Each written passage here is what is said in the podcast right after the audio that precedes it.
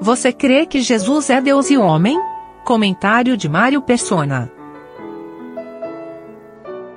Uma passagem no Evangelho de Lucas, capítulo 10, versículo, versículo 21. Naquele mesmo, naquela mesma hora se alegrou Jesus no espírito e disse: Graças te dou, ó Pai, Senhor do céu e da terra, que, que escondeste estas coisas dos sábios e inteligentes e as revelastes às criancinhas. Assim é, ó Pai, porque assim te aprouve. Tudo por meu Pai me foi entregue, e ninguém conhece quem é o Filho, senão o Pai.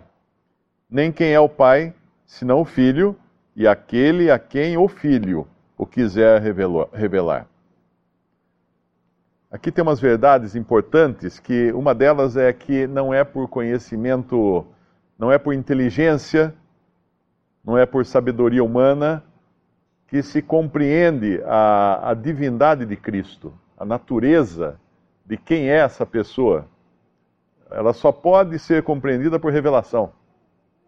É somente quando o Espírito Santo revela aos nossos corações quem ele realmente é, é que nós vamos aceitar isso e é por fé também. Porque nós não vamos conhecer também. Uma característica interessante aqui do versículo 22 é que é possível conhecer o Pai, porque o Filho revela o Pai. Mas é impossível conhecer o Filho, porque ninguém revela o Filho. É um, é um mistério que sempre vai existir esse mistério. É claro que nós conhecemos a Cristo como nosso Salvador, aquilo que nos, é, nos foi dado conhecer de Cristo, nós conhecemos. Mas a natureza de Cristo, como que Deus, é só olhar para o céu à noite e ver a imensidão do espaço, da, das constelações e pensar assim: como é que aquele que criou tudo isso cabia dentro de um corpo humano? Um corpo de carne e ossos. É impossível para o homem entender isso. Mas nós aceitamos pela fé. Por quê? Porque a palavra de Deus nos diz. A palavra de Deus revela a nós que Ele é Deus. Mas seria impossível a nós descobrirmos isso. Nós conhecemos o Pai, nós temos a intimidade com o Pai como Pai. Agora, a pessoa de Cristo, a sua natureza, ela é, é inescrutável à, inteligência, ao ser humano, porque nós estaríamos entrando num, numa, porque ele, ele é a imagem de Deus. Ele é a imagem de Deus. Ele é, quando, quando, quando fala em Hebreus, ele é quem sustenta todas as coisas pela palavra do seu poder. Ali na cruz, ele estava morrendo na cruz como homem e ao mesmo tempo sustentando todo o universo. Como que a gente vai entender isso? Não tem como entender. Simplesmente impossível a, a mente natural a, abarcar uma coisa dessas. Agora, quando, quando nós nos ocupamos com Ele, com quem Ele é, uh, com o que Ele fez também, né, mas especialmente com quem Ele é, é, a ocupação de Cristo é a vacina contra a idolatria.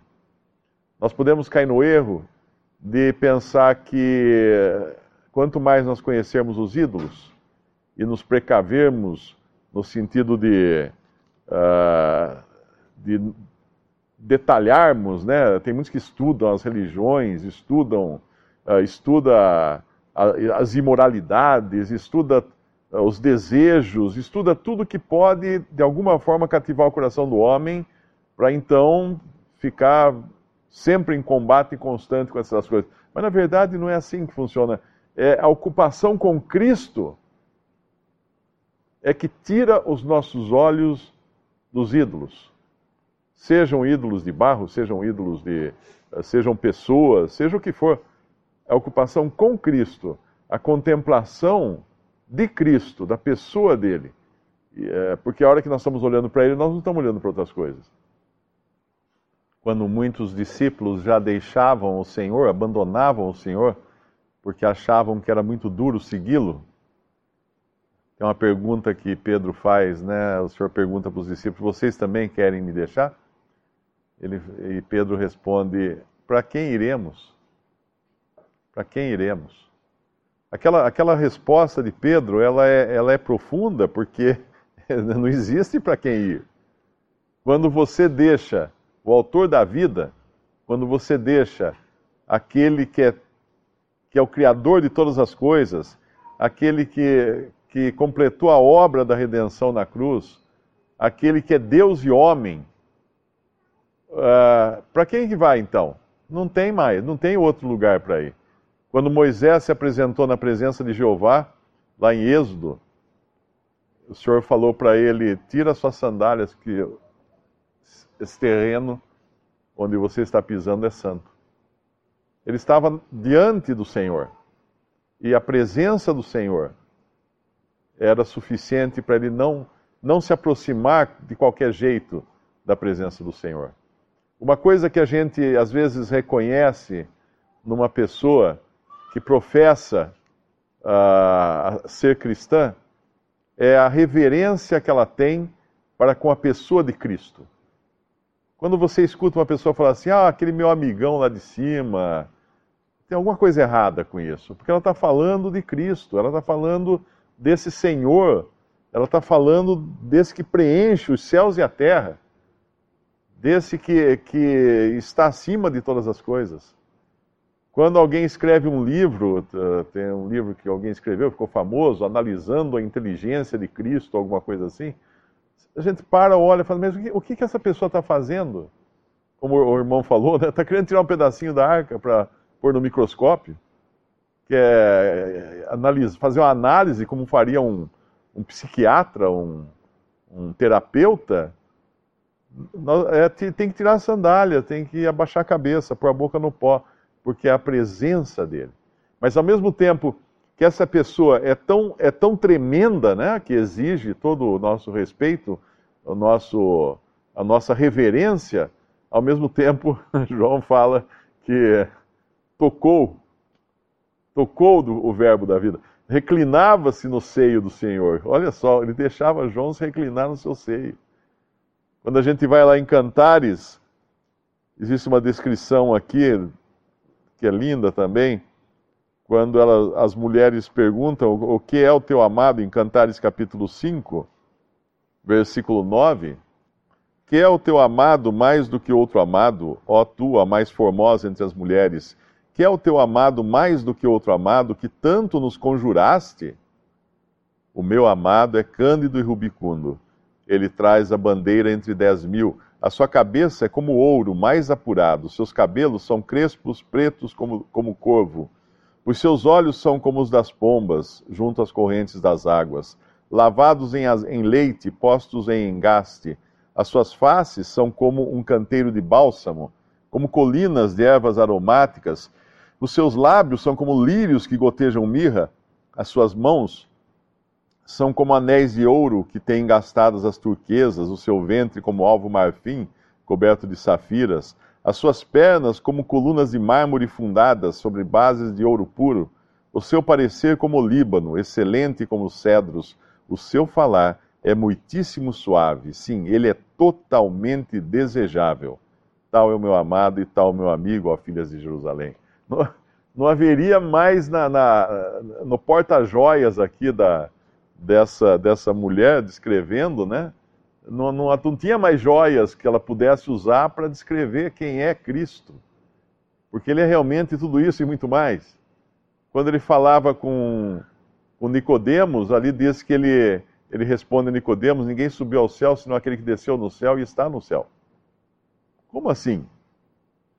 Como assim? Não dá para entender, realmente não dá para entender. Mas a ocupação com ele é que nos livra de olhar para qualquer coisa que não seja Ele. A idolatria, na verdade, é, é, quando nós não temos Cristo, nós somos idólatras, por natureza já idólatras.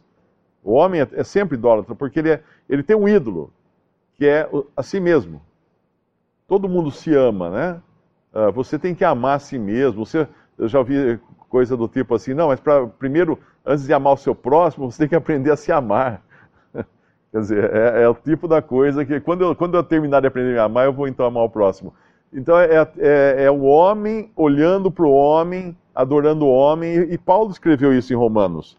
Em Romanos capítulo 1, que é a descrição do, do pináculo da, da idolatria, capítulo 1, versículo 21, porquanto, tendo conhecido a Deus, não o glorificaram como Deus, nem lhe deram graça, antes em seus discursos ou seus raciocínios se desvaneceram e o seu coração insensato se obscureceu.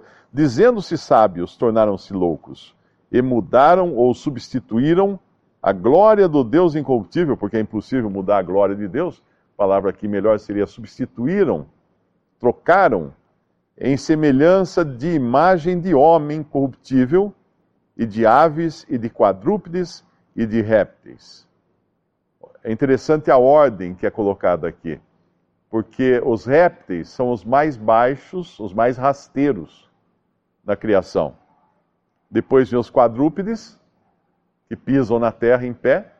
Depois vem as aves, que voam no alto do céu. E o homem é a coroa da criação. Se, se a idolatria, ela geralmente começa pelos répteis e passa pelos quadrúpedes e chega nas aves, é, basta ver as, os ídolos egípcios, eles tinham tudo isso. Tinha, tinha serpente, tinha boi e tinha aves também. Uh, hoje a idolatria chega no homem. O humanismo, a idolatria, é a adoração do homem. E aí vem uma idolatria que é muito perigosa, porque o cristão pode cair nela. Ao invés de ele se ocupar com Cristo, ele se ocupa consigo mesmo e em como ele está tirando nota alta no seu andar diante de Deus. E aí ele começa a olhar em volta e se comparar com outros e pensar assim: hum, aquele não, não está andando como eu porque ele faz isso, faz aquilo, faz aquilo outro que eu não faço. E aí entra naquela questão do, do fariseu no templo, né? Graças te dou, ó Deus, porque eu não sou como esse publicano. E aí ele, aí ele inventa umas, umas coisas que ele fazia para se achar melhor. Todas as vezes que nós nos achamos alguma coisa, nós achamos que Cristo é menos. Porque a, a sabedoria de Deus é justificada pelos seus filhos, ou seja, quando eu me coloco lá embaixo, eu considero que Cristo é tudo. Eu, eu inverto a situação. Essa semana uma pessoa mandou um e-mail para mim e falou, uh, mandou um link de um vídeo de um católico fanático que fez um vídeo falando cobras e lagartos de mim, né? Inclusive ofensivo, né? Era coisa assim que daria até um processo, uma pessoa xingar daquele jeito. E aí ele perguntou para mim, você não vai fazer nada? Eu falei, não, ele não falou nada do meu Senhor. Ele não falou do Senhor. Porque a primeira, a primeira vez que falaram muito mal de mim foi quando Deus falou na Sua palavra que eu era um pecador perdido, inimigo de Deus, corrupto até a raiz do cabelo, uh, uh, servo de Satanás. Ou seja, ninguém poderia ter falado mais mal de, de mim do que Deus fez já. E foi uma bênção quando ele fez isso. Foi uma bênção, porque quando o dia que o Espírito Santo me levou a me reconhecer pecador, aí Cristo podia entrar para me salvar. Então a exaltação de Cristo deve ser a primeira coisa na vida do cristão, não a exaltação própria, porque essa nós já temos, a nossa carne adora, né? A, tapinha nas costas, ser alisada, é, o nosso, a nossa carne é assim, não tem jeito. Por isso que a ocupação com Cristo será sempre o caminho do, de todo cristão. Não é o, a não idolatria, mas é a, a deidade de Cristo, que é a vacina contra qualquer tipo de idolatria, seja ela de objetos, de deuses, de ídolos, do próprio ego, de qualquer coisa.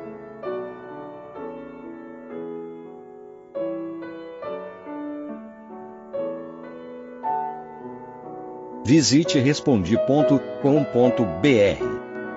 Visite também 3minutos.net.